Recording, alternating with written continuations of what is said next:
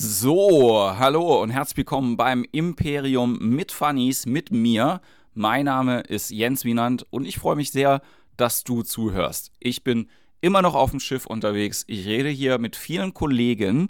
Ich mache mir sehr, sehr viele Gedanken und es gibt auch Ergebnisse. Die werde ich in den nächsten Folgen so ein bisschen Stück für Stück erzählen.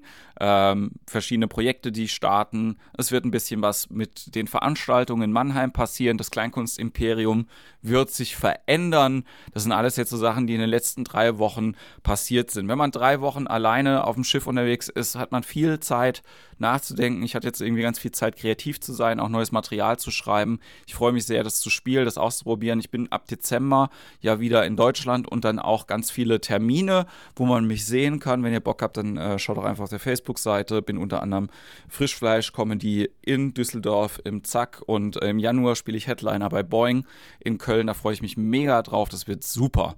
Ja, und ansonsten freue ich mich natürlich auch immer über, und ihr kennt das äh, schon, die Bewertungen bei iTunes, äh, bei Spotify. Wenn euch Folgen gefallen, dann teilt den Kram doch auch gerne. Nicht nur die Folge hier, sondern auch generell einfach mal Leute aufs Imperium hinweisen. Das hilft mir, das hilft uns am aller, allermeisten. Und ich freue mich auch immer über Feedback. Kriege ich im Moment auch viel für den Pfälzer Tourismusblog, den ich auf Instagram mache. Äh, guckt doch da mal vorbei.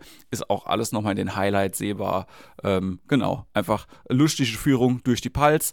Und ich freue mich, dass diese Folge hier so geworden ist, wie sie geworden ist. Ich habe mich mit Axel C. Brüggemann unterhalten, der hier auf der AIDA Perla Kreuzfahrtlektor ist. Also sein Job ist es, anderen Leuten hier auf dem Schiff was beizubringen. Und dementsprechend habe ich auch viel zugehört bei der Folge, weil ich einfach noch ein bisschen was lernen wollte. Und ich fand die, das Gespräch ganz großartig, hat mir sehr, sehr viel Spaß gemacht. Ich hoffe, euch macht es genauso viel Spaß. Und ich wünsche euch jetzt erstmal viel Vergnügen und ein bisschen lehrreiche Momente mit Axel C. Brüggemann.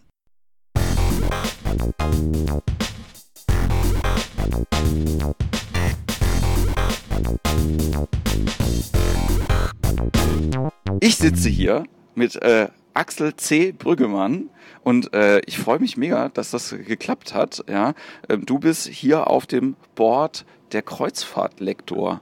Ähm, kannst du ein bisschen erzählen, was man da macht erstmal und dann kommen wir so langsam rein. Genau, also Axel Frühmann, das C steht für Klaus und ähm, es gibt halt noch einen Lektor, der heißt Axel Brüggemann, aber der hat keinen zweiten Vornamen, deswegen habe ich das C da mit reingenommen. Das ist schon mal der Grund für, den, für das C-Punkt. Äh, Kreuzfahrtlektor ist tatsächlich meine Seite. Ähm, das ist auch mein Name sozusagen, aber eigentlich heißt es hier der Beruf Lektor an Bord. Und der Lektor ist dafür zuständig, über Land und Leute zu sprechen auf der Bühne, ähm, über was er eben so kann, so Kunstgeschichte vielleicht, Architektur, Landeskunde, ähm, vielleicht auch was Kulinarisches mal, also richtig über Kultur, die dann vor, die man vor Ort entdecken kann. Und das macht er auf der Bühne und meistens so an den Seetagen eine Stunde lang. Ja, das heißt, du bist äh, quasi hier dem, äh, um das mal den Hörern, die ja äh, auch vom Schiff und so relativ wenig Ahnung haben, du bist hier grob dem, äh, dem Entertainment zugeordnet und deine, deine Position ist wie viele andere Sachen, die hier auch äh, stattfinden auf dem Schiff, Edutainment, ja, im größeren und Ganzen. Also das heißt, äh, Leute sollen was lernen aber sollen dabei natürlich irgendwie auch unterhalten werden. Ja, auf jeden Fall. Ähm, es gibt ja Edutainer von Education und Entertainment zusammengenommen, das Wort. Das ist ein bisschen neu, aber es passt eigentlich ganz gut, weil man eben auch unterhaltend dann die Leute ein bisschen coacht vielleicht auch. Ähm, das kann für die einzelnen Regionen, die, man abfährt. Ähm, die Edutainer selber, die bieten noch Workshops an ja. die man buchen kann, wenn sie meinetwegen für irgendwas stehen. Also wenn sie jetzt, ähm, was ich manchmal Training, mentales Training oder äh, Körpersprache und so weiter. Das biete ich jetzt nicht an. Lektoren halten eigentlich nur die Vorträge. Ja, wir haben ja hier an Bord irgendwie, äh, diese Reise war ja eine Tanzreise und eine, ja, genau. und eine Gourmetreise. Ja. Äh, ja. Und Captain's Cruise. Und Captain's Cruise, ganz, ganz viele Sachen auf zwei einmal. Kapitäne und der eine war sozusagen fürs Fahren zuständig und der andere fürs Socializing. Also der hat dann Frühstück gemacht mit den Gästen, nur hat mal Kapitänsstunden, man konnte Fragen stellen, wie geht das hier mit dem Schiff eigentlich und so weiter. Gab es das nicht früher auch schon so Paradeadmiral? Ne? Also ja, so genau. Leute, die, die hier keine das richtige... haben sie vielleicht doch mal reaktiviert oder so. Ja, ja, genau. keine richtige Weisungsbefugnis haben, sondern einfach nur die, schön, die schöne Uniform. Ja, die haben die schöne Uniform, man erkennt die sofort als Captain, natürlich auch mit den vier goldenen Streifen. Ähm, aber das macht für die, weil der andere Kapitän ist natürlich, hat, muss arbeiten hier und die haben recht viel zu tun, wirklich, weil sie auch die Gesamtverantwortung tragen. Und so hatte man dann halt nochmal einen Kapitän, der, einen Kapitän zum Anfassen sozusagen. Ja. Und man kann auch mal Fragen stellen, die einem vielleicht sonst nicht einfallen. Hast du dich mal mit, mit dem Thema Seefahrt auseinandergesetzt, bevor du hier an Bord gekommen bist? Bevor ich hier an Jetzt hier auf die Nee, also generell insgesamt, ja. ja. ja. auf jeden Fall. Ähm, ich hatte schon früh Kontakt zu Reedereien ähm, mit meinen Studien erst nicht, aber ich äh, war viel in Hamburg oben. Ähm, und später habe ich auch sieben Jahre lang in Hamburg gewohnt und da kam ich in Kontakt mit Reedereien. Aber da habe ich erst Marketing gemacht für die und aber auch viele Vorträge. Und irgendwann haben die mich tatsächlich mal gefragt, willst du diese Vorträge, die du für, für uns machst, auch auf Roadshows und so weiter, ja. willst du das nicht mal an Bord machen? Und ähm, erst habe ich gesagt, nein, weil ähm, ich dachte immer, die, das Publikum interessiert sich nicht dafür, ganz ja. ehrlich gesagt. Gerade habe ich auch keine Lust, irgendwie so Larifari-Vorträge ähm, zu halten, und, sondern da muss schon ein bisschen was drin sein. Guter Inhalt und so weiter. Und dann hab ich, ähm, haben die gesagt, pass auf, wir machen das so. Du fliegst nach Chicago, da hältst du ein Schiff in den großen Seen, du hältst einen Vortrag, den Rest der Reise genießt du und dann kannst du uns sagen, ob du das willst oder nicht. Okay. Und dann habe ich einen, den schwersten Vortrag, den hätte ich auch an der Uni halten können, ähm, gemacht, also über moderne Architektur und wie die entstanden ist und der Konkurrenzstadt mit New York und wie sich das Ganze aus der Formsprache der Malerei und ähm, der Skulptur so entwickelt hat, diese Formsprache der Skyscraper. Und das war schon ähm, sehr in die Tiefe gegangen. Und der so gut angekommene Vortrag, dass ich ihn zweimal halten musste, weil, ja. alle, weil alle den sehen wollten. Und das heißt für mich natürlich, da ist tatsächlich ein Interesse und das habe ich nicht gedacht. Ja, wir können ja ein bisschen drüber, äh, drüber reden. Das ist immer auch bei, hier bei dem Gespräch so, dass es von Hölzchen auf Stöckchen geht.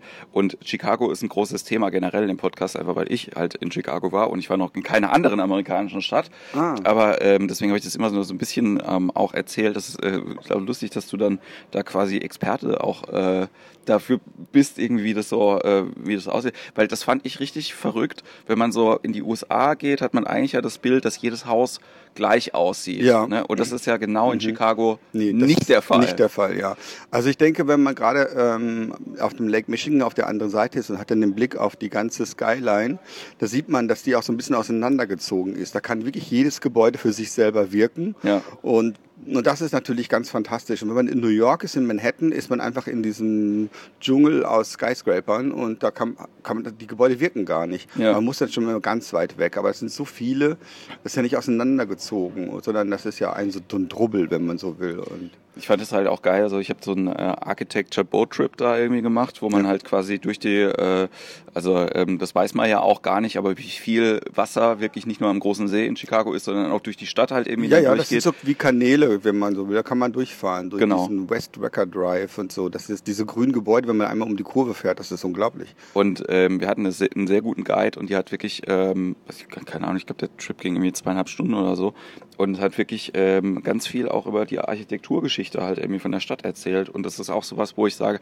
ah, ich weiß gar nicht, ob ich da ein Grundinteresse dran habe, aber gerade in Chicago ist es halt irgendwie auch so, du wirst ja sofort gecatcht irgendwie davon. Also äh, allein halt irgendwie dieses, äh, ne, das Gebäude war zuerst da und das andere Gebäude bezieht sich auf dieses Gebäude, was schon da ja, ist. Ja, ja. Ist halt mega. Das äh, ist wirklich toll. Also der erste Wolkenkratzer ist auch in Chicago gebaut worden.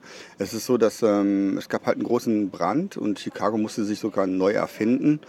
Und ähm, dann hatten sie auf der gegenüberliegenden Seite von, ähm, von, äh, Quatsch, von Chicago, ähm, da ist Ludington. Und das war eigentlich Wald und Sand. Und mhm. den ganzen Wald haben sie gerodet für das Holz.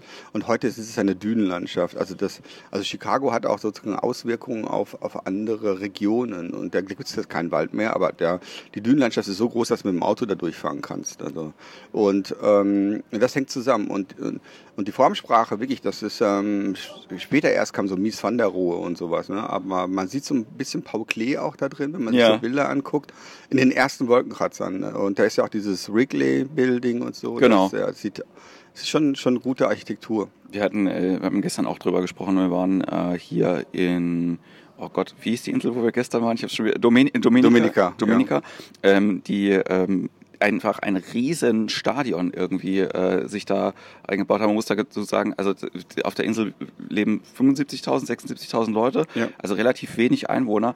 Und in dem, in dem äh, Kernort, wo wir gestern angelegt haben, ähm, halt einfach ein Stadion für 20.000 Zuschauer einfach hingebaut. Ja, ja. So. Also das heißt aber nicht immer, dass die auch nur ähm, Fußball spielen, sondern die spielen ja auch Cricket hier. Genau, und, genau. Und ich habe dann gestern auch, äh, als ich das gesehen habe, auch darüber geredet, eben mit dem Rigby Field Stadion, wie spannend das irgendwie ist, dass man, das hat man ja auch vor, keine Ahnung, wie alt dieses Stadion ist, im Prinzip für zu wenig Zuschauer konzipiert. Ne? Also weil man nicht damit wahrscheinlich gerechnet hat, wie viele Leute dann da kommen. Und wenn man da ist, ähm, und wir hören auch gleich auf, über Chicago zu reden, ähm, fand ich es ganz spannend, dass man halt auf die Hochhäuser nebendran Tribünen einfach gebaut hat, damit man noch mehr Leute Ja. in dieses Stadion reingucken lassen kann. So. Das ist natürlich für die Anwohner eine Katastrophe, weil es einfach sehr, sehr laut ist, weil das so Ja, laut gut. übertragen werden muss, Ja, ja, also ich denke mal, wer in Chicago lebt, der muss mit dem Lärm einfach leben. Also man hat ja auch die Polizei, wo man denkt, die fährt jede Sekunde. Das ist keine stille Stadt. Ja. Ähm, und dann warst du da und hast gesagt, das, das macht mir Spaß und die Leute haben dir zugehört und dann, Ja, genau. Und dann bin ich das nächste Jahr, weil das Jahr war dann schon äh, verplant. Ähm, ich hatte ja noch meine Projekte da und ähm, aber das nächste Jahr bin ich tatsächlich dann schon mehrere Monate gefahren. Und ähm, ich kannte mich schon sehr gut aus, bin eh viel gereist und ich habe ja auch mehrere Fächer studiert. Ähm, aber es war dann so, dass ich dann doch noch nicht alles kannte. Ja. Und dann haben wir einen Vertrag gemacht, dass ich ähm, erst das, was ich noch kennenlernen will oder intensiver kennenlernen will, dass Ja. ich das als Künstler und Lektorenbetreuer fahre. Einmal und dann fahre ich das das nächste Mal die, die Route als Lektor. okay. Und dann war ich das zweite Jahr, war ich dann schon neun Monate unterwegs. Das war Okay. natürlich heftig, aber ähm, so bin ich halt in meinem Alter jetzt schon ein paar Mal um die Welt, kenne jeden Kontinent, habe Vorträge über sehr viele Häfen, also ich kann es euch sagen, 250 Stück. Ja. Und diese 250 äh, Vorträge, die habe ich in petto, die, die aktualisiere ich natürlich immer wieder, aber dann kann ich die halt halten. Das macht halt sehr viel Spaß. Das, ähm, das, warum ich auch quasi dich jetzt eingeladen habe, irgendwie mit dir zu sprechen, weil ich das so spannend auch finde, ähm, aus der Sicht von ähm, einem Künstler oder generell jemandem, der ein Bühnenprogramm halt irgendwie auch macht, weißt du? Also wir Comedians, wir mühen uns halt echt ab, fünf Minuten auf die Bühne zu kriegen, weißt du? So, also wo wir halt irgendwie Mhm. sagen, so ich habe ein gutes Gefühl irgendwie mit meinen fünf Minuten, um meinem Thema oder meiner Sache halt irgendwie auf die Bühne zu gehen. Aber wenn du 250 Vorträge hast, dann hast du ja locker 250 Stunden Ja, das stimmt. Programm. Ja, ja, Programm, ja. ja, ja, so wo du halt auch als äh, also die ja nicht nur lehrreich sind, sondern halt dementsprechend auch unterhaltsam. Mhm. Wohlgemerkt, Mhm. ne? wahrscheinlich halt mit ein paar Baustellen, die halt auch immer wieder kommen, aber und das finde ich halt das Genau. das das Spannende äh, halt auch eben mit deinem Blick auf diese Sache. Ja. Also ich versuche immer, dass ähm, ich irgendwas Authentisches habe aus dem Fahrtgebiet, äh, vielleicht sogar auch eine Anekdote, irgendwas Lustiges natürlich. Ähm, die Vorträge, die ich mache, sind tatsächlich nicht, ich gehe nicht auf die Bühne und rede einfach, sondern die sind erarbeitet. Also ich gehe auf die Bühne, habe meistens einen Eisbrecher, es kann ein kleiner Witz sein, eine Anekdote oder was mir selber an Bord passiert ist. Ja. Die wiederholen sich tatsächlich auch, weil man hat nicht 250 Witze, also das ist halt, das geht nicht. Aber die Leute, ähm, die mich schon ein bisschen kennen, die warten schon da drauf. Ja. Und, ähm, und dann fange ich erst mit dem Thema an und versuche das ähm, Bild. Ich habe ja auch Bilder dabei. Ja. Ich stehe ja nicht nur alleine auf der Bühne, sondern ich habe zwar nichts, ich lese auch nichts ab, aber ich habe ja meine Bilder und da sind ähm, ah, schon so 60 Folien mal vier. Ah, kommt schon mal, also kann man schon sagen, dass da einige Bilder drin sind. Ja. Und das ist natürlich auch animativer, als wenn ich jetzt selber nur erst ein Mikro in die Hand nehme und dann muss ich ja alles machen. Muss ich ja Bildsprache, Körpersprache und noch einen interessanten Inhalt haben. Aber das sind ja die ganzen Werkzeuge, mit denen man sich halt irgendwie auch auseinandersetzen muss. Ja, Also- richtig, genau, ja. Du brauchst auch das Bildmaterial. Also Ja. das, du kannst ja nicht alles, ähm, man merkt sofort, wenn jemand einen Wikipedia-Vortrag hält, weil in Wikipedia hat einfach immer die gleiche Struktur Ja. und, ähm, und das ist aber nicht geeignet für einen Vortrag. Also, da kann man mal reingucken, aber viele Sachen sind tatsächlich auch falsch. Ja. Und damit, auf das kann man sich nicht verlassen. Vor allen Dingen ist es ja nicht das eigene. Also man muss das schon erarbeiten. Was, was, also, ähm, was wäre dir denn wichtig quasi, wenn du, oder was sagst du denn, was hilft denn, wenn man quasi so einen Vortrag macht, um Leuten das Thema halt irgendwie näher zu bringen? Also neben jetzt irgendwie dem Eisbrecher und den, und den Bildern und so, sondern Mhm. Was sagst du, was muss, was muss da rein, damit halt irgendwie die. Also ganz wichtig ist, dass wird? man authentisch bleibt, dass man nicht versucht, irgendwie zu sein wie jemand anders, sondern ja. man muss bei sich selber bleiben. Und wenn man jetzt mit Händen und Füßen redet, dann ist es in Ordnung. Man soll es natürlich nicht übertreiben. Aber eine Körpersprache, die gehört natürlich dazu, ne? dass man die Schulter nach hinten nimmt, weil wenn man eine Stunde redet und man hat die, hat die Schultern immer nach vorne, dann hat man irgendwann keine Luft mehr. Und das hört sich dann auf der Bühne total blöd an. Ja. Wenn man ähm, und deswegen sollte man schon an seiner Körperhaltung, Körpersprache, Aussprache und so sollte man arbeiten. Das ist ganz wichtig erst einmal. Und dass man vernünftig auf der Bühne aussieht, dass man da nicht als Lulatsch irgendwie hinkommt, sondern dass man auch wirklich fast äh, ja, mit Leidenschaft auf die Bühne geht. Das ist auch ganz wichtig, dass man nichts runterlabert. Ja. Äh, weil wenn man keine Leidenschaft dahinter hat, dann werden die Gäste gelangweilt und der nächste das nächste Interessante ist nur einen Blick entfernt. Dann nimmt ihr das Handy raus, unterhalten sich mit ihrem Nachbarn oder irgendwie so. Das ist natürlich dann furchtbar. Ja. Aber diese Struktur in dem, in dem Vortrag, die ist natürlich schon ziemlich ja, strikt. Also da, da kommt der Eisbrecher, dann kommt erstmal Information und alle sieben Minuten kommt ein Witz und, ähm, und dann kommt ein richtiges Ende. Also nicht, dass man sagt, das war's jetzt, liebe Gäste, Wiedersehen, ja. sondern da erzähle ich jetzt nochmal eine Geschichte. Es, meistens hat das mit dem Fahrtgebiet jetzt was zu tun. Äh, es sind ähm, auch Geschichten, wo man ein bisschen was lernen kann oder wo man überrascht wird. Und, äh, und dann habe ich eben meinen Schlusssatz, den ich seit 18 Jahren schon habe. Also der gab es damals so im Fernsehen noch nicht, aber ähm, ja. die machen das halt auch. Und der heißt Bleiben Sie neugierig. Und ja. das, das, daran können sich die Gäste eigentlich immer erinnern, so wie ich aussehe ja. und ähm, an dieses Bleiben Sie neugierig und die Geschichte. Ich kann jetzt gar nicht sagen, ob der mir alles hängen bleibt, was ich dazwischen sage oder so. Ne? Aber der war gut, da gehe ich wieder hin und das ist ja auch schon mal eine ganze Menge. Ja, also es ist, es ist witzig, wie viele Sachen sich gleichen halt eben hier. Also generell ne, äh, die Aufgabe, mit Menschen zu kommunizieren oder halt eben auch Menschen was das näher zu bringen oder halt eben auch was bei Leuten zu erreichen. Ich glaube, es ist ein großer Unterschied nochmal zwischen ähm, dem Job als Comedian, den wir halt irgendwie haben, der nur darauf ausgelegt ist, quasi Emotionen zu triggern bei Leuten oder halt auch also wenn jemand bei mir was lernt, dann freue ich mich natürlich halt irgendwie, das wenn da die eine oder andere mhm. Sache hinbleibt. Aber ich gehe, also es funktioniert ja eigentlich nur dann, wenn man quasi schon den gesamten äh, Wissenskontext halt irgendwie abruft. Ne? Also manchmal bin ich auch irritiert. Ähm, ich sage das ja dann auch auf der Bühne und das sind halt so Witze, die halt irgendwie auch dann langsam zum Beispiel kommen, wenn ich äh, vom Lincoln-Theater erzähle und das Lincoln im Theater erschossen worden ist. So, es ist kein ich weiß, dass es kein Allgemeinwissen ist, das ist schon ein Fachwissen. Aber ich mhm. bin dann trotzdem irritiert, wie wenig Leute das wissen. Ja. Ne? So. Ja.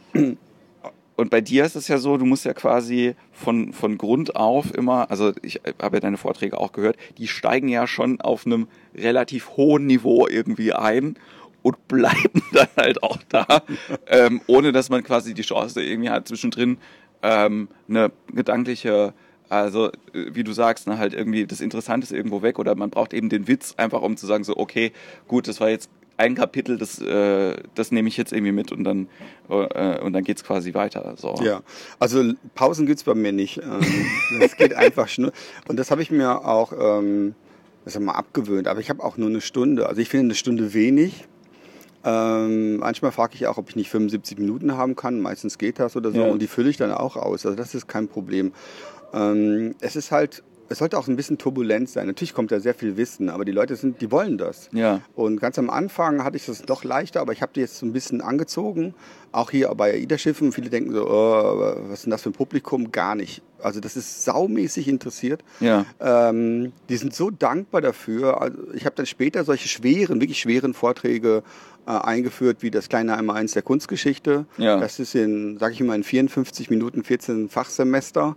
Und, äh, und die sind dabei, die bleiben dabei, da steht keiner auf und ähm, ist natürlich sehr animativ. Ich mache auch fast so Verrenkungen auf der Bühne, um ja. einmal diese Figuren aus, dem, in, aus Ägypten dann ähm, darzustellen. Und es geht ja wirklich von ägyptischen Kunst bis zum Rokoko. Und da ist, bleibt mir was hängen. Ich kriege alle 10 bis 14 Tage von Gästen, schicken die mir so eine Säule und sagen, hey Brüggemann, hier habe ich wieder entdeckt, schau mal hier eine ionische Säule. Und das ist total nett. Und das, da weiß ich, dass es das ankommt. Das war aber, ähm, also ich äh, kann das ja auch nochmal sagen, ich habe den Vortrag ja auch äh, komplett gehört und ähm, mir kam das gar nicht so viel vor, ehrlich gesagt. Also ich glaube, es ist manchmal halt auch die, die, das, was man selber, ähm, wo man selber halt einfach auch weiß, wie viel Arbeit man reingesteckt hat, ähm, versucht man dann halt irgendwie auch immer mit zu transportieren. Ich glaube, für die Leute war es selber so, ja, okay. Also für mich war es, war es jetzt auch so, wir hatten halt das, äh, die bildliche Darstellung von Sachen Ja. und dann halt geht es irgendwann um äh, die Epocheneinordnung von Gebäuden. Wie mache ich das denn? Ja, genau. Und das ist es ja im Prinzip halt irgendwie dann Natürlich, schon, klar, schon sicher. gewesen. Ne? Mhm. Natürlich, dass du da keine Ahnung, wie lange dafür studieren musst, um das in einer Stunde transportieren zu können. Mhm. Das, ähm, das ist auch das, was, glaube ich, das Besondere eben bei diesem, bei diesem Lektorenjob halt irgendwie hier auf der Bühne ähm, auch ist. Ne? Also mit den 250 Vorträgen, die du machst, weiß ich nicht, wie, also es gibt ja manchmal, dass du lernst eine Sache eine Stunde und dann reicht dir das quasi, um zwei Stunden drüber zu reden. Aber das ist ja eher der Seltenheitsfall. Ja, es ist eigentlich so, dass man sehr viel Material hat und du musst einfach entscheiden, was tue ich rein und was schmeiße ich raus. Und so belanglose Sachen, also ich rede gar nicht mehr über irgendwas, ähm, ich habe kaum Zahlen. Ja, äh, weil die einfach irrelevant sind. Ich sage natürlich, die, die Hauptgebäude sind irgendwie aus dem 16. Jahrhundert oder so. Ne? Aber Ja. auch das Gebäude jetzt 1621 oder meinetwegen 1521 oder irgendwie so, dass man wenigstens schon mal die Richtung hat oder so. Oder, oder dass man dann dauernd sagt, wann das Gebäude gebaut ist. Dann hat man nur noch Zahlen und das, das ermüdet einfach so wahnsinnig. Und wenn ich Namen sage, auch von Persönlichkeiten, dann, dann sp- spanne ich darum einfach eine Geschichte und dann bleibt das hängen. Ja. Und dann macht es auch wieder Spaß. Aber einfach nur einen Namen rauszuhauen, Zahlen rauszuhauen. Und äh, das kann man, das kann man auch im Reiseführer lesen. Und ich bin kein sprechender Reiseführer. Da will ich mich immer von, ich will was anderes erzählen. Also Ja. Zusammenhänge. Zum Beispiel haben wir über Portugal gesprochen und warum die Rückeroberung der iberischen Halbinsel, die Reconquista, ja, warum das damit zu tun hat, dass in New York so viele, heute noch in New York so viele ähm, äh, Juden leben. ja. Ähm, oder der brasilianische Kaiser, meistens, äh, brasilianischer Kaiser, habe ich noch nie was von gehört. Und sowas hole ich dann raus Ja. Und äh, versuche Verbindung zu geben. Ja. Du hast ja auch äh, in deinem Vortrag das ganz gut gesagt und ich glaube, das ist auch ein wichtiges Wort. Ne? Die Vokabeln kannst du dir halt irgendwie selber raufschaffen. Ne? Also das ist ja nicht. Ganz genau. Also das Vokabeln lernen kann man auf jeden Fall machen, aber das kann man auch zu Hause machen, wenn man sich mehr dafür interessiert. Ja. Aber du brauchst erstmal das Verständnis dafür. Und dann kannst du meinetwegen, um in die Tiefe einzusteigen, äh, die Vokabeln lernen. Das war bei der Kunstgeschichte, wenn ich mir so eine gotische Kirche angucke, da gibt es viel zu erzählen. Ja. Ähm, da gibt es sehr viele Vokabeln. Man kann ja nicht sagen, schau dir dann mal das Ding über dem Ding mit dem Ding an. Also Ja. da muss man, das muss man schon benennen können, ne?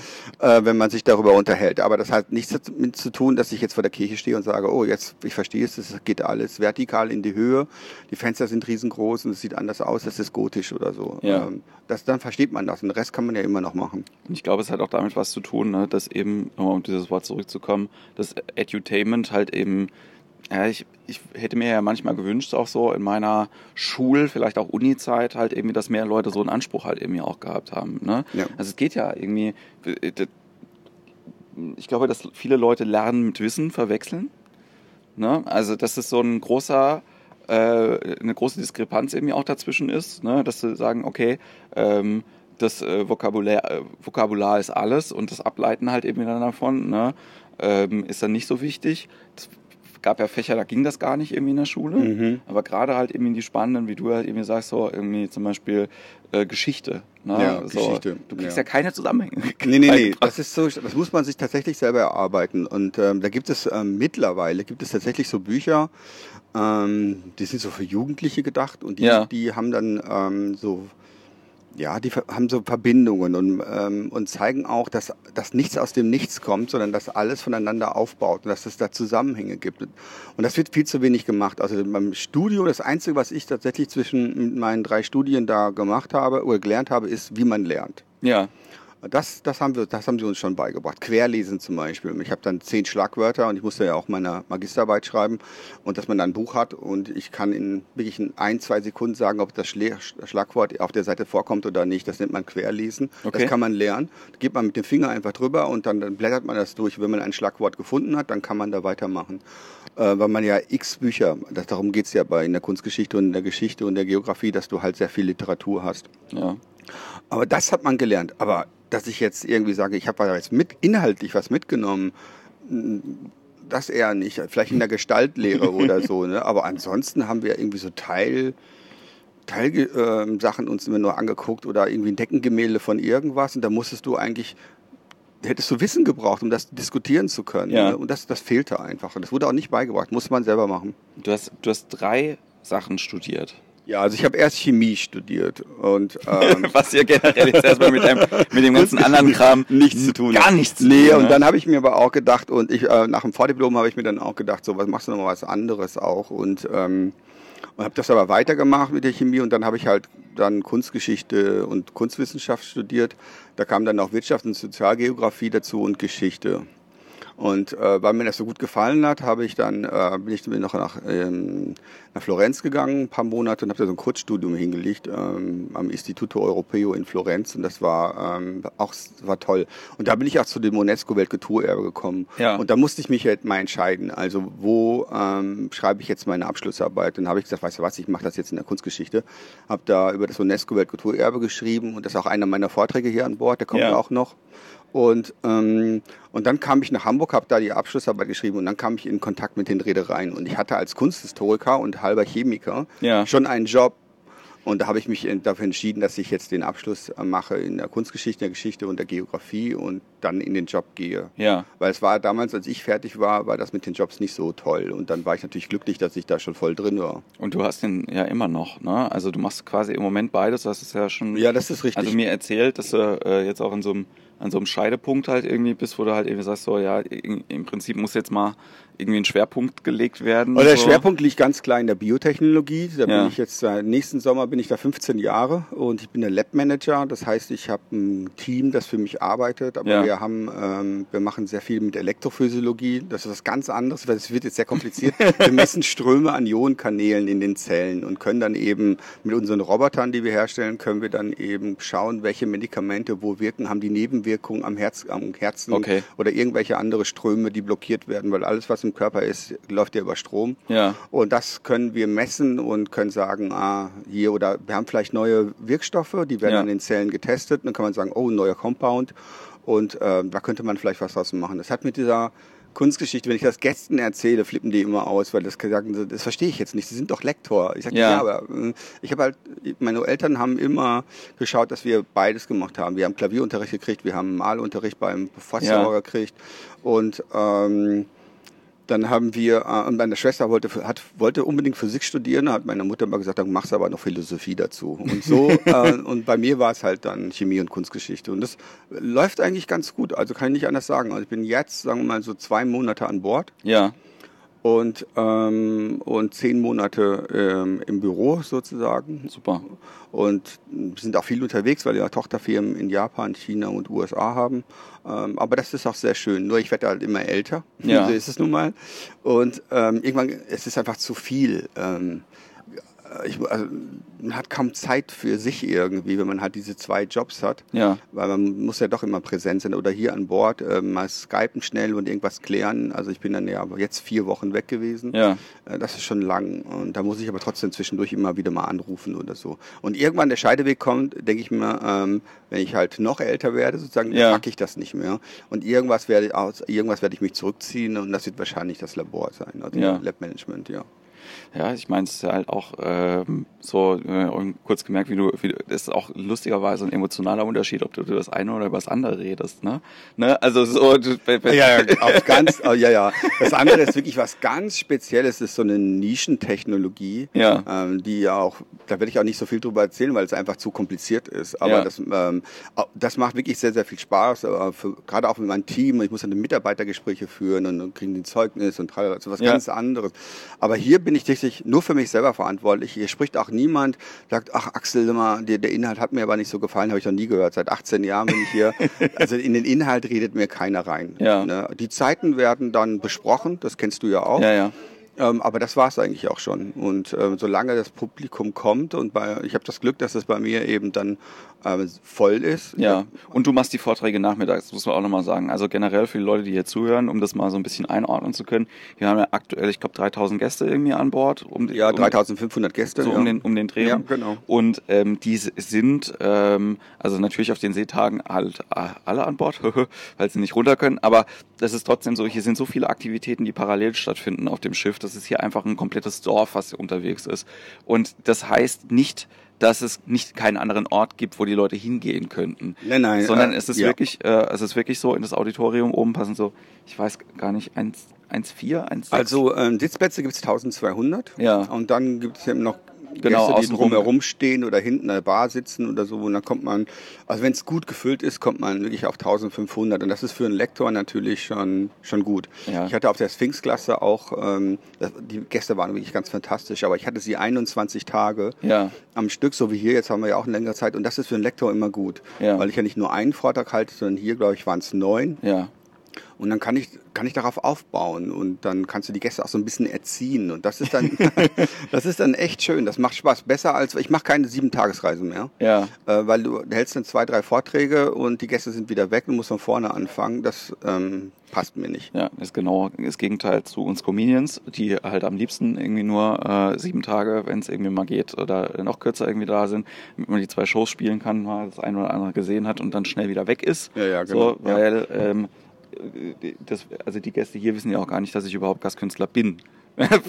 ich habe mich nicht gesehen, habe gespielt, bevor die aufgestiegen sind und jetzt fahre ich Ja. halt wieder nach Hause. Ja, genau. Es sind ja nochmal 1000 in Barbados abgestiegen und wieder aufgestiegen. Genau. Und na, die kennen mich natürlich auch nicht, weil wir jetzt keine Seetage haben. Aber einen haben wir ja noch und da äh, hätte ich beinahe gesagt, da spiele ich auch. Ja.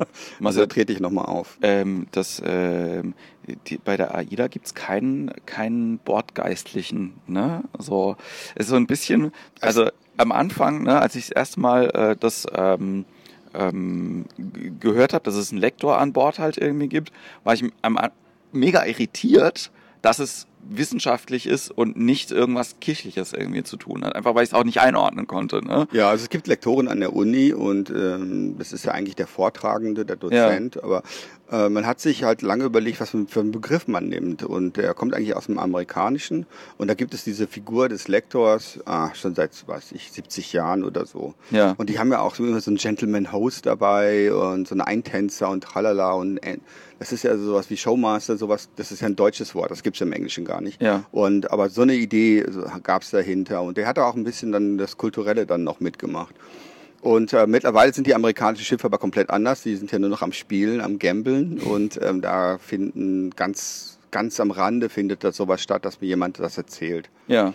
Und äh, aber die deutschen Schiffe, die haben das aufgegriffen und haben gesagt, dann nehmen wir auch den Begriff des Lektors, ähm, weil der Vortragende, was soll das sein? Der Dozent äh, Ja. hat schon wieder so Uni-Charakter und das und dann die Leute werden ja auch ein bisschen abgeschreckt und die sollen Ja, ja, da hinkommen. Ne? Und deswegen hat man einen Lektor genommen. Außerdem ist es gut, dann kann ich gleich am ersten Vortrag erklären, was ein Lektor ist. Äh, Habe ich nur gleich mal meinen meinen Einstieg. schon die ersten 20 Minuten, äh, über die man über die man reden kann und wo das herkommt und so.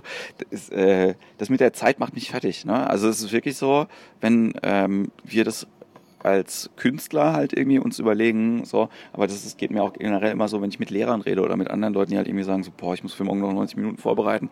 Das ist so, ey, ich, ich weiß halt, dass ich nächstes Jahr im November, in genau einem Jahr, neues Solo spiele. Das, und ich bin, ich will halt, dass da 60 Minuten stattfinden, die vorher noch nicht stattgefunden haben. Und ich Mhm.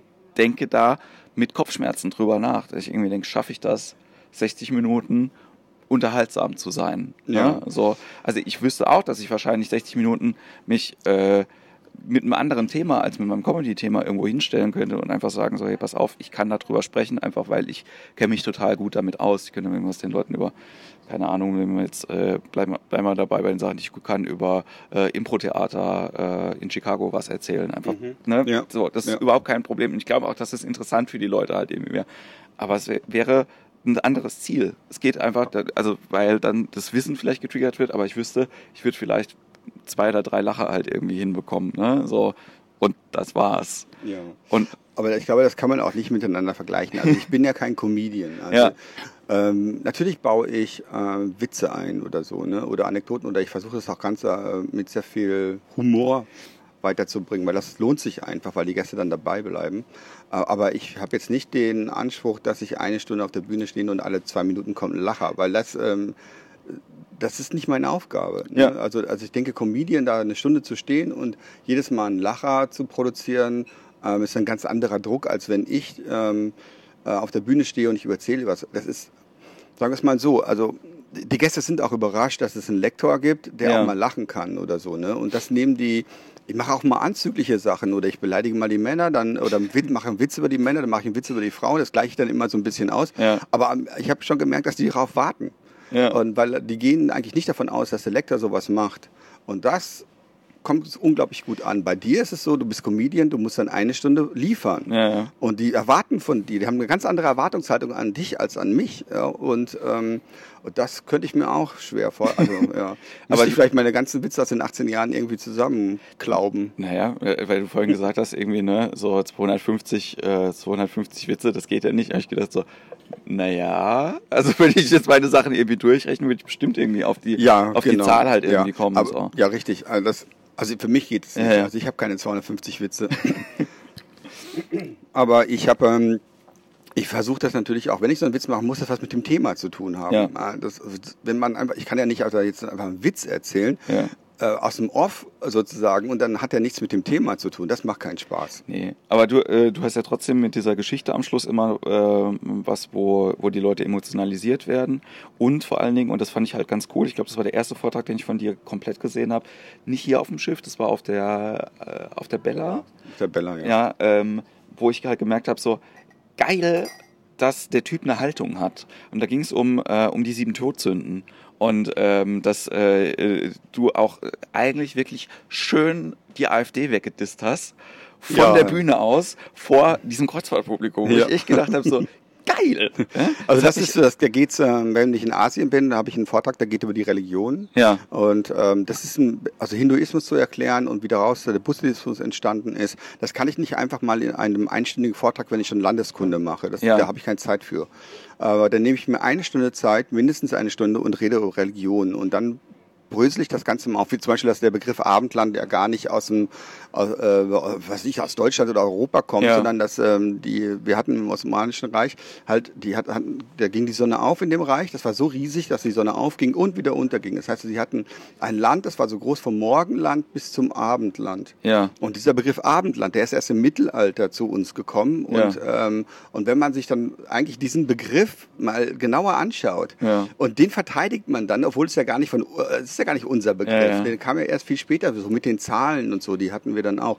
Und ähm, und man hat ja so Indogermanisch zum Beispiel. Da denkt man, ja, Deutsch ist eine indogermanische Sprache. Man, man muss auch mal über das Indo nachdenken. Nicht nur. Und dann sieht man, dass es halt immer wieder, dass nichts, au- auch hier kommt nichts aus dem Nichts, sondern es hängt alles miteinander zusammen. Und, ähm, und irgendwann komme ich dann mal auf diese ähm, Tugenden. Und dann gibt's ja sieben Tugenden und sieben Todsünden. Ja.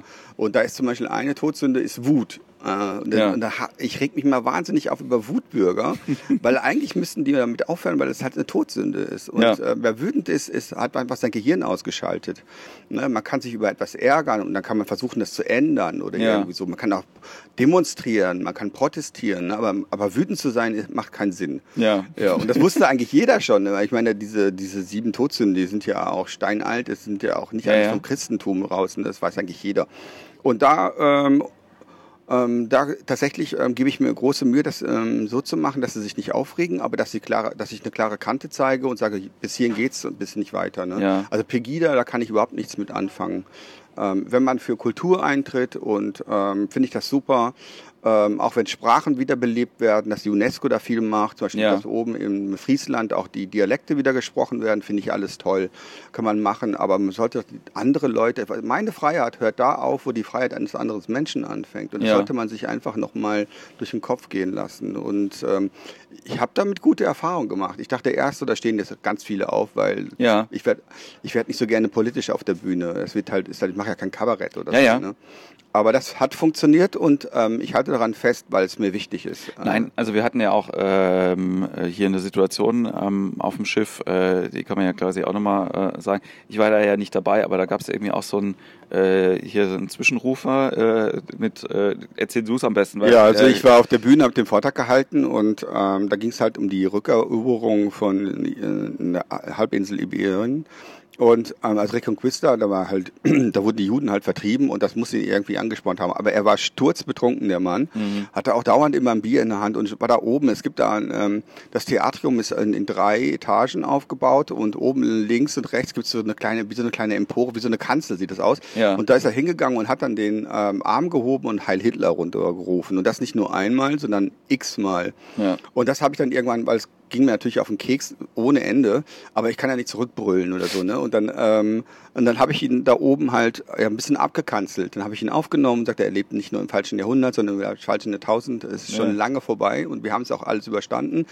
Äh, und ähm, dann habe ich das Publikum mit ähm, einbezogen und habe gesagt, sie sollen doch einfach mal jetzt für die Solidarität und für die Freiheit und Brüderlichkeit, was wir hier alles kennen, mal klatschen. Ja, ja. Und dann sind die fast ausgeflippt und haben den da oben ausgebuht und Gäste wollten schon aufstehen und den da runterziehen. Das hat aber dann zum Glück die Security gemacht. Ja. Ähm, ich hatte das ein einziges Mal, dass ich, äh, wir waren in der Ostsee, dann sind wir mit dem Boot, mit dem Schiff an der Westerplatte vorbeigefahren. Ja. Polen da oben, wo ja die Kriege dann äh, angefangen haben und so. Und, ähm, und da habe ich einen Vortrag ganz kurz drüber gehalten und dann wieder was anderes. Und dann äh, habe ich gesagt, den Krieg, den wir zum Glück verloren haben. Und das werde ich jetzt auch nicht nochmal sagen, aber, ähm, ähm, aber es ist halt meine Einstellung. Und Ja. ähm, und dann ist einer aufgestanden und hat gesagt, sind Sie Jude? und ich habe gesagt, was, das spielt überhaupt keine Rolle, was ich bin. Ja. ne? Und dann wollte ich noch was sagen, musste ich aber gar nicht. Die Gäste haben dann untereinander das geregelt. Das Ja. fand ich großartig. Und natürlich ganz viele Frauen sind aufgestanden, gar nicht so viele Männer. Und dann lassen Sie den Jungen in Ruhe und so. Das war also Ja. schon ganz nett. Ja. Ja, also wir, äh, ich habe das ja irgendwie auch schon äh, gesagt, wir hatten halt irgendwie den Typen hier an, an Bord. Es gibt äh, so, so ein junges Pärchen irgendwie, wo er auch mit so einer Thorsteiner Hose irgendwie rumrennt. Also man hat halt immer mal wieder ein paar von den Leuten, weil es halt einfach 3000 Leute sind. Also kannst du ja, nicht. Das ist eigentlich ja nicht- so ein Schnitt durch die Gesellschaft. Ja. Also es gibt ähm, auch Professoren hier, also da, es gibt alles Mögliche. Ja. Also das, das ist ja nicht irgendwie eine Idiotenreise oder sowas. Ganz im Gegenteil. Also ähm, nee, nee, nee. Also umso schöner fand ich halt irgendwie auch wirklich, dass, äh, ne, ähm, das ist eine Selbstverständlichkeit auch für, äh, für die AIDA-Leute halt eben auch war, den Typen erstmal jetzt quasi beiseite zu nehmen und dann ähm, ist er ja auch abgestiegen. Ja, Genau, so. die Reise war dann auch für am nächsten Hafen. Wir hatten ja einen Seetag und der Ja. nächste Hafen war Lissabon und da musste er gleich absteigen. Ja. Und für mich ist das, äh, und das wurde auch kommuniziert und ich durfte das auch auf der Bühne sagen, dass das, das war Endstation Lissabon. Und ähm, ich habe auch über den braunen Gehirntod gesprochen und ähm, was zuerst war, war vielleicht der Alkohol oder das ist so wie der, Ja. war zuerst das, das Huhn oder das Ei und dann habe ich noch ein paar Witze darüber gemacht und ähm, und dann waren die Gäste auch froh, dass sie wussten, der ist weg. Ja, Weil wir hatten danach ja dann, dann sechs Seetage und wenn der, da kann ja kann niemand von Bord und dann jemanden so mitzunehmen, der so Ja. ein Gedankengut hat, äh, der stört ja alles und der macht auch die Reise kaputt. ja. Weil ich, also das verstehe ich ja halt auch teilweise nicht. Warum, warum fährt man dann mit dem Schiff ähm, so einmal um die Welt, wenn man, wenn man so verbohrt ist, weißt du? Also das äh, soll irgendwie, also das, vielleicht ist es genauso ignorant wie, äh, also gut, ich bin ja jetzt halt auch zum Arbeiten Anführungszeichen hier, insofern ist mein, äh, ist vielleicht die Verantwortung, mich darüber zu informieren, wo wir jetzt überall landen, so, ähm, oder auf welcher Insel wir jetzt halt irgendwie auch sind, ähm, nicht so hoch, ja, aber bei jemandem, der sagt, ey, ich möchte gerne jetzt in die Karibik, ich möchte mir gerne das irgendwie anschauen, ähm, so daheim Ja. will ich die Leute aber nicht haben, ja, also so, Ich weiß es nicht, ich kenne die Motivation nicht, die dahinter steckt bei ihm, aber er war alleinreisend und er war halt jeden Tag betrunken ja, und irgendwann ist es dann mal gekippt. Also. Und äh, ich denke mal, also man merkt es ja auch, wenn man selber googelt. Ne? Wenn ich meinen Namen google, stehe ich immer direkt an erster Stelle und Ja. äh, freut man sich natürlich drüber. Und ähm, aber die, Google weiß natürlich genau, was ich will Ja. und macht es dann so, dass das für mich schick aussieht. Wenn er da irgendwas googelt, dann gibt er ja bestimmt auch mal irgendwie Heil Hitler ein oder irgendwie sowas. Ja. Das kommt dann immer und er denkt vielleicht dann auch, dass es Mainstream ist. Ne? Das kommt immer mehr. Ich bin ja auf der richtigen Seite und so. Und das, das macht mir auch so ein bisschen Angst. ja. Ähm, oder zumindest ähm, muss man das mal klarstellen. Und das finde ich, ähm, kann man ruhig machen. Und sowas mache ich auch. Ich rede auch über Facebook zum Beispiel Ja. ähm, auf der Bühne, wenn es gerade mal passt oder und wenn ich Zeit habe. Ähm, weil die Leute sind einfach oft die. Sie nehmen von der Umwelt gar nichts mehr wahr, nehmen das Schiff auch kaum nicht mehr wahr, gehen nur an die Bar und dann gucken sie, hängen sie nur am Handy rum. Ja. Und an zu denken, schau doch mal, du bist gerade in der Karibik, guck, geh doch mal auf den Vulkanberg hoch oder Ja. irgendwas, interessier dich für irgendwas. Aber dann machen sie Bilder, gehen wir zurück an Bord und posten das und das war's. Ja, es war, ähm, ich war ja gestern zweimal kurz von Bord. Das eine war meine äh, typische Sache, die ich immer alleine irgendwie mache. Das heißt, planlos vom Schiff zu gehen, ohne mich irgendwie äh, dafür zu, darum zu kümmern, wo ich dann irgendwie bin, ähm, Podcast anzumachen und dann einfach so lange zu laufen, bis ich irgendwas finde. Das klappt meistens super. So, wobei ich dann auch immer sagen muss, die Ratio zwischen das, was im Podcast passiert und der, dem, was in meiner Umgebung passiert, ist so 60, 40 zum Podcast. Also ich mhm. denke halt einfach ja. viel irgendwie danach drüber ja. nach. Aber es ist, äh, mir geht's halt einfach gut, weil ich jetzt auch Wetter halt einfach mega geil ist und halt schon schöner ist, wenn man dann äh, über von so einer, von so einer ähm, Bergkuppe halt irgendwie aufs Meer runterguckt, als wenn man das jetzt irgendwie in einer Mannheimer Innenstadt macht.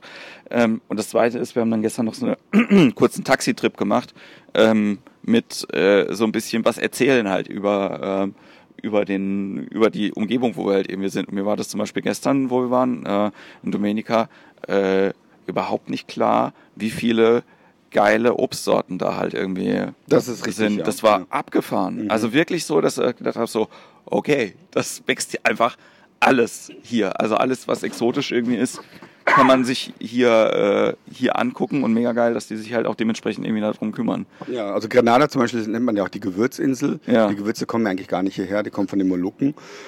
also in Asien oben. Und ähm, die haben die hingebracht und haben gemerkt, dass die hier wahnsinnig gut wachsen. Und mit Gewürzen konnte man natürlich sehr, sehr viel Geld machen damals. Ja. Das ist Muskatnuss, die, ähm, ich glaube, ein Drittel der ganzen Muskatnüsse der Welt kommen hier von, nur von der Insel Grenada. Ja. Also das sind da riesige Plantagen, das ist Wahnsinn.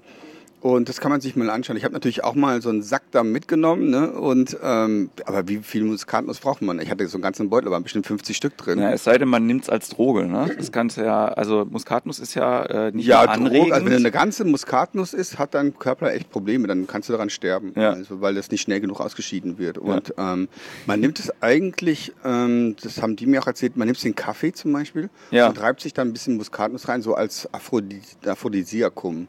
Ähm, man muss halt auch dran glauben. Also, ja. ähm, aber es ist halt ein sehr gutes Gewürz und wenn man nicht zu viel davon nimmt, ist das ganz fantastisch. Ja, lustig von, von Hölzchen auf Stöckchen. ähm, ja, was ich ganz, äh, wir können ja nochmal äh, äh, zwei, drei, zwei, drei Schritte irgendwie äh, zurückgehen, so wenn, wenn Leute lernen, ne? so, also ähm, du hast jetzt quasi drei komplette Studien mehr oder weniger abgeschlossen. Ich habe aber irgendwie immer noch so ein bisschen den Eindruck, dass du auch immer noch im Lernmodus halt irgendwie bist, ne? So. Auf jeden Fall. Das, das, ähm, das ist ein, mein Motto, äh, das ist dieses lebenslange Lernen. Ja. Ähm, also diese vier Tugenden, die man hat, ne? das ist einmal die Weisheit und damit ist tatsächlich eben auch Wissen und lebenslanges Lernen damit gemeint, dass man nicht aufhört. Man ist jetzt Rentner oder so und, ja. ähm, und parkt sich dann vor dem Fernseher. Damit ist es dann nicht gemeint, sondern man sollte wirklich eine Weisheit haben, ist auch eine Lebensweisheit dabei. Es geht nicht darum, um totes Wissen zu anzuhäufen oder so. Ne? Ja. Und ähm, also man nennt es auch die Klugheit oder so, die gehören zusammen einfach. Und dann haben wir ähm, die Gerechtigkeit, da braucht man, glaube ich, muss halt gerecht sein, ohne selbstgerecht zu werden. Ja. Ähm, das Schwierigste ist immer die Mäßigung und ähm, das vergessen viele, äh, dass man eben Maß hält. Es ist völlig in Ordnung, wenn ich mal eine Flasche Wein trinke, aber nicht jeden Tag. es ist auch völlig in Ordnung, wenn ich zwölf Stunden schlafe, aber nicht jeden Tag. Ja. Es ist auch völlig in Ordnung, wenn ich mal 16 Stunden arbeite, aber nicht jeden Tag. Und das ist einfach, da vergisst man so oft. Und, ja. ähm, und diese Mäßigung ist ein ganz wichtiges, gibt es überall in allen ähm, Religionen oder in Kulturen. Ähm, das ist in Asien ist es ähm, Yin und Yang. Bei uns heißt es eigentlich in der Wissenschaft das Polaritätsprinzip. Und, ähm, und das, das gehört einfach mit dazu. Und das äh, letzte ist einfach die Kraft und die Stärke. Und das ist das, ähm, damit ist jetzt nicht gemeint, dass ich so viel Power habe, dass ich dir jetzt eine reinhauen kann, ja. sondern dass ich die Kraft habe, etwas ähm, also Ausdauer zu zeigen. Wenn ich ja. etwas anfange, dass ich es auch zu Ende bringe. Das kann eine, meinetwegen eine Partnerschaft sein, wo ich Ausdauer zeige. Es ja. kann aber auch eine Ausdauer bei der Ausbildung sein oder was weiß ich. Und das, ähm, das, diese vier Grundtugenden, die gibt es überall auf der ganzen Welt, in jeder Kultur. Und das habe ich einfach rausgefunden. Ich war auch oben ähm, bei den Potawatomi-Indianern, oben auf Manitoulin Island in der Hudson Bay da oben. Ja. Nicht in der Hudson Bay, sondern in der Georgian Bay, das ist der äh, Lake Huron. Und da musste eingeladen werden. Da war ich dann öfter eingeladen. Ähm, Wie wird man denn da eingeladen? Ich war mit Gästen dort und, ähm, und das hat denen gut gefallen, weil ich die auch alle, ich habe dir gesagt, jetzt ein bisschen Zurückhaltung. Ja. Wir lassen die jetzt auch mal erzählen aus ihrem Leben, weil es ist wirklich ein schwieriges Leben, was die hatten. Wir haben auch sehr ja. viel über Drogen und Alkohol erzählt, weil sie keine ihre Sprache nicht sprechen durften, die Riten nicht tanzen, tanzen. Okay. Die äh, Kinder wurden ihnen weggenommen, die wurden in Internate gesteckt und die Eltern und die, wurden, die Familien wurden immer getrennt, damit sie keinen Zusammenhalt finden. Und darüber haben sie dann auch auch gesprochen und ähm, und das war sehr emotional. Ja. Und daraus habe ich, ähm, mit denen habe ich dann wirklich tolle Gespräche gehabt, auch im Lagerfeuer, wie man sich das so vorstellt. Und dann haben die mir immer mal die Riten und die Tänze erklärt, was da eigentlich drin steckt. Und die haben genauso Hochzeitstänze oder Kennenlerntänze, wie man das vielleicht in Bayern auch hat noch. Ne? Und, ähm, der, der Ausdruck ist ein anderer, aber der Inhalt ist absolut der gleiche. Ja. ja. Und das fand ich halt sehr spannend. Und das bringe ich auch, zum Beispiel in UNESCO World Tourerbe wird das auf jeden Fall kommen. Ja. ja. Ich glaube, die, äh, das Abgefahren ist ja, ne, also du, ähm, wenn du jetzt über die Tugenden halt irgendwie sprichst, dann ähm, ist es alles immer schlüssig. Ne? Also es ist immer so, dass ich irgendwie denke, so ja, okay, ich habe äh, verstanden.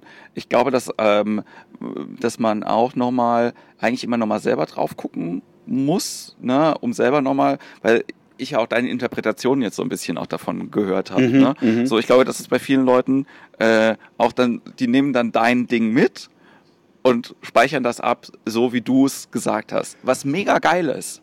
Ja, ich glaube, um dann lebenslang zu lernen, müsste man eigentlich immer noch mal selber drauf gucken. Und das machen wenige Leute. Ja, aber da halt bin ich drauf gekommen, ist auch viele, viele Jahre her, das hatte Helmut Schmidt mal gesagt. Ähm, also unser Ex-Bundeskanzler, der ja. leider schon verstorben ist, was heißt schon, war auch ziemlich alt, aber ähm, der, der hat gesagt, man müsste eigentlich mit 40 nochmal einen neuen Beruf erlernen. Ja.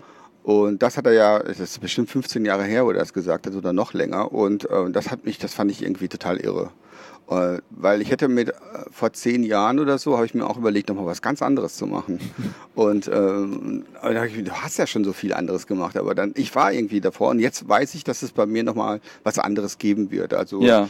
äh, das macht mir auch Spaß. Also ich könnte mich natürlich jetzt auch einfach auf diesen Vorträgen ausruhen und sagen, die habe ich und dann fahre ich, aber das reicht mir nicht. Nee also vor zehn Jahren hättest du noch mal was anderes gemacht? ja, ich hatte noch mal überlegt, ob ich nicht noch mal ein anderes Studium mache und dann ähm, das eine wegspeise, dann sozusagen und dann noch mal was anderes. Das wäre. Was hättest du denn gerne studiert? Medizin, glaube ich.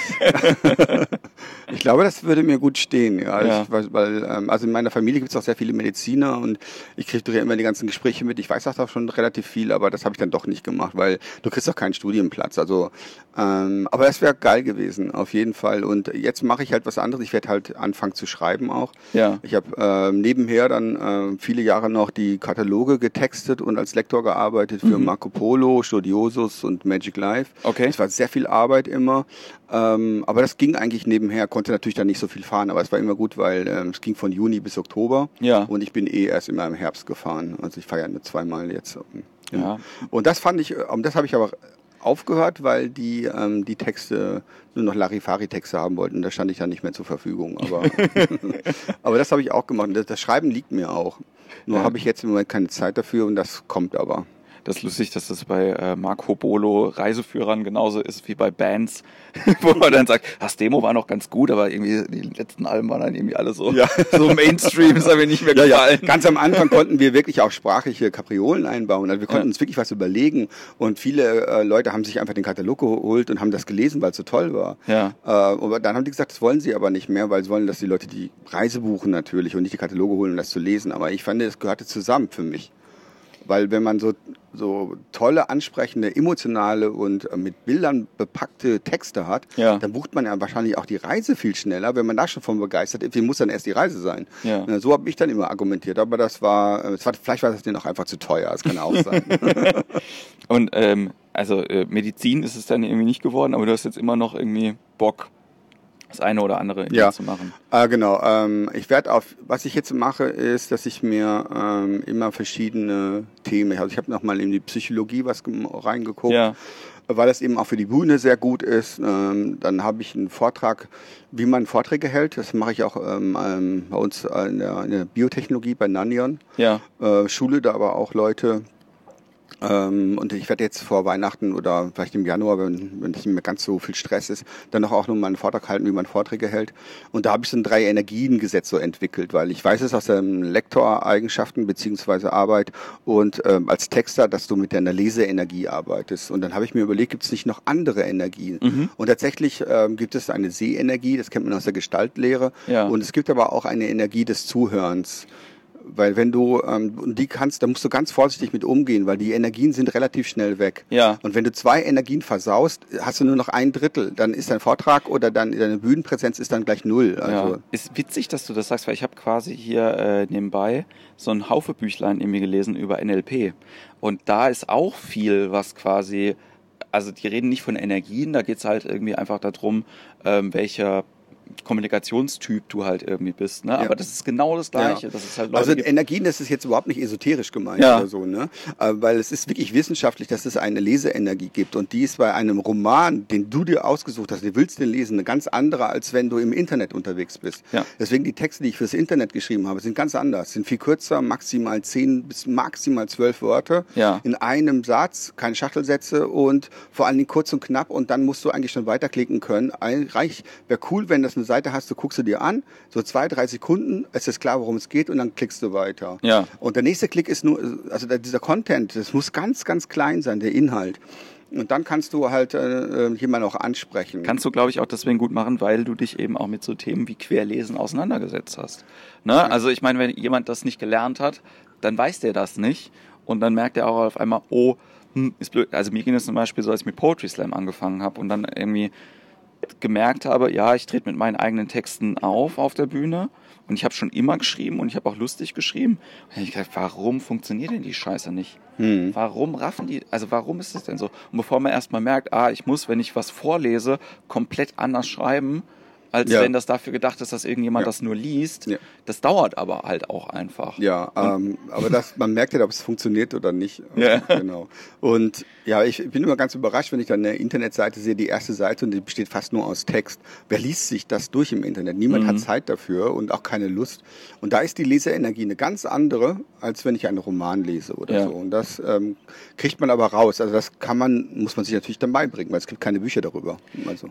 Ja, und äh, das merke ich ja gerade, ne? also ich habe es ja beim Essen schon mal gesagt, ne? ich mache mehr oder weniger jetzt seit den letzten Jahren Selbststudium in Sachen Comedy, einfach weil da ähm, du musst dir alle Sachen auch bausteinmäßig halt irgendwie zusammen zusammensuchen. Ich glaube, dass du über Gags schreiben oder über wie äh, trete ich denn irgendwie auf als Stand, aber das ist mal die eine Sache. Da gibt's schon ganz viele Sachen. Aber was mich halt auch zum Beispiel interessiert, ist so dieses, warum ist das denn hier in Deutschland so? Äh, warum eifert man immer den USA nach und schafft es aber im Prinzip nicht? Also da gibt es ja auch Gründe halt eben, mhm. warum das, mhm. warum RTL Samstagnacht eben nicht Saturday Night Live eins mhm. zu eins abgebildet hat oder so. Mhm. Ne? Also dass du ähm, und aber mich interessiert das eben ja auch wahnsinnig und dann nehme ich halt irgendwie in diesem äh, darüber nachzudenken und darüber mir Sachen anzueignen, rechts und links so viele Sachen immer noch war, dass ich auch irgendwann ähm, ja, Fachwissen äh, auf anderen Seiten halt irgendwie aussuche. Also ich will jetzt zum Beispiel sagen, so, dass ich ganz viel über Kommunikation gelernt habe über die letzten ja, Jahre. Ja. Aber das sind die Querverweise. Also da gibt es auch ein richtiges Wort für. Ja. Und wenn man, man muss sich halt dann irgendwann mal entscheiden, man kann ja nicht immer nur querlaufen, sondern man muss ja auch beim Thema bleiben. Aber manchmal sind diese Querverweise so wichtig und so interessant, dass man das dann wieder einbaut. Und dann, ähm, das, das ist, wird dann ein bisschen komplexer, aber das macht es ja gerade auch aus, dass es ja. eben kein Larifari ist. Also ich war, ähm, früher bei Habak-Lloyd bin ich auch als Lektor gefahren, dann haben wir das zweisprachig gemacht, bilinguale Reisen, habe ich in Deutsch und Englisch. Ja. Und ich ich musste tatsächlich den Vortrag auf Englisch, konnte ich nicht den deutschen Vortrag nehmen und das einfach nur auf Englisch sagen, weil die Amerikaner haben einen ganz anderen Wissenshintergrund als die Europäer. Und das meistens ja. waren es ja dann Deutsche, Österreicher und Schweizer. Und die haben auch über meine Witze nicht lachen können, weil sie ja gar keine Ahnung von Europa haben. Ne? Die fahren nach Europa, aber die fahren nicht nach Frankreich oder so. Die fahren nach Europa, waren einmal in Paris, einmal ja. Berlin hat eh keiner gemacht, dann sind sie eher nach München gekommen. Und ähm, weil die hatten einen ganz anderen Außenblick auf, auf Europa oder so. Und das muss man, dem muss man einfach gerecht werden. Das habe ich am Anfang, hab, hat der erste Vortrag überhaupt nicht funktioniert, weil ich einfach den deutschen Vortrag auf Englisch gehalten habe. Es geht ja. nicht. Das geht nicht. Nee. Das geht auch äh, lustigerweise vielen Kollegen so, die deutschen Stand-up versuchen auf Englisch zu machen. Das ist auch was, was ganz schlecht äh, funktioniert, ja. leider. Das funktioniert, weil die einen anderen Background haben. Die ja. haben, sind ganz anders konditioniert auch. Und, und es ist auch die, es ist auch die ähm, von der Sprache so, dass du ähm, glaube ich, auf der einen Seite äh, diese Schachtelsätze gar nicht so bilden kannst, wie du im Deutschen die halt auch mhm. hast. Ne? Ja. Also die auch manchmal einem helfen, einen größeren Sachzusammenhang zu verstehen. Das ist halt, muss man, glaube ich, im englischen Sprachraum erstmal gucken, okay, wie drösel ich das denn jetzt auf kleinere Sätze auf, damit das trotzdem ankommt, was ich hier gerne machen Ja, genau. Möchte. Und ich finde, die haben, also im Englischen gibt es einen ganz anderen Sprachwitz. Ja. Ähm, was man einfach bei uns nicht, was einfach nicht funktioniert, man kann es nicht eins zu eins übersetzen. Ähm, ich finde das, fand das ähm, schwer. Also mittlerweile, also mir fällt es einfach leichter, wenn ich das nur auf Deutsch mache. Und, ähm, aber ich mache es auch, ich erhalte ja, also die Verkehrssprache in der Firma, wo ich arbeite, ist Englisch, weil wir Ja. als international ähm, aufgestellt sind. Aber ähm, es macht einfach, es ist halt meine Muttersprache und deswegen ähm, fällt es einem natürlich leichter. Ähm, ja, wir, wir können so langsam mal zum Schluss kommen. Aber wenn du jetzt ein Buch schreibst oder schreiben, schreiben wollen würdest, was für ein Buch machst du dann? Da bin ich mir nicht ganz sicher. Also ich werde auf jeden Fall ähm, zwei Sachen machen. Und zwar gibt es da so eine Idee, ähm, dass man andere Reiseführer, ein anderes Format. Ich kann da jetzt leider nicht drüber sprechen, aber es ist ein ganz anderes Format, auf das man so jetzt nicht kommt. Ja. Und ich glaube, das funktioniert sehr gut. Ich habe nur eben noch keine Zeit dafür, das zu machen, aber die nehme ich mir jetzt dann bald. Und, ähm, und es geht auch tatsächlich mal darum, dass ich, ich will einen Roman schreiben, in dem Figuren vorkommen, ähm, die halt die unterschiedlichen Kulturen leben und die krachen aufeinander. Es muss ja immer einen Konflikt geben. Ja. Und, ähm, und dann kann ich halt diese ganze Erfahrung, die ich seit 18 Jahren hier als Lektor habe, die würde ich da mit reinbringen. Und das, ähm, da habe ich auch schon so ein Konzept, ähm, aber wie gesagt, ähm, also ich werde ja eh 100 Jahre alt. Das hat mir, jemand, hat mir schon zwei indische Frauen haben mir schon weiß gesagt, haben in Ja. meine Hand reingeguckt. Sie haben dann reingeguckt, oh, oh, very old, very old. 100 Jahre und dann halt 20 Dollar. Ne, aber ja, und äh, von daher, ähm, aber man darf nicht immer alles auf die lange Bank schieben. Man muss es auch machen, weil man kann immer viel reden, aber man verändert auch nichts, indem man dauernd redet. Man verändert nur etwas, wenn man was macht. Und das ist ganz wichtig. Das ist überall so. Das spielt keine Rolle. Es bringt auch nichts, wenn ich dauernd gegen AfD rede. Es muss auch was machen oder Ja. so. Ne? Und, ähm, und das ist ganz wichtig, finde ich. Das äh, finde ich auch. Äh, Axel, ich danke dir für dieses äh, ganz tolle Gespräch. Ja. Du darfst gerne mit deinem äh, Schlusssatz beenden. und äh, ich danke euch, dass ihr zugehört habt. Und äh, genau. Ja, also ich bedanke mich auch. War echt toll. Ich meine, sehr kurzweilig. Die, die Stunde ist ja schon rum. Also, Ja. grad- Wir haben gerade erst angefangen. Hat mir sehr gefallen, aber ich würde natürlich mit meinem Schlusssatz dann wirklich Ja. beenden und sage, bleibt neugierig. Ja, danke dir. Ciao. Gerne.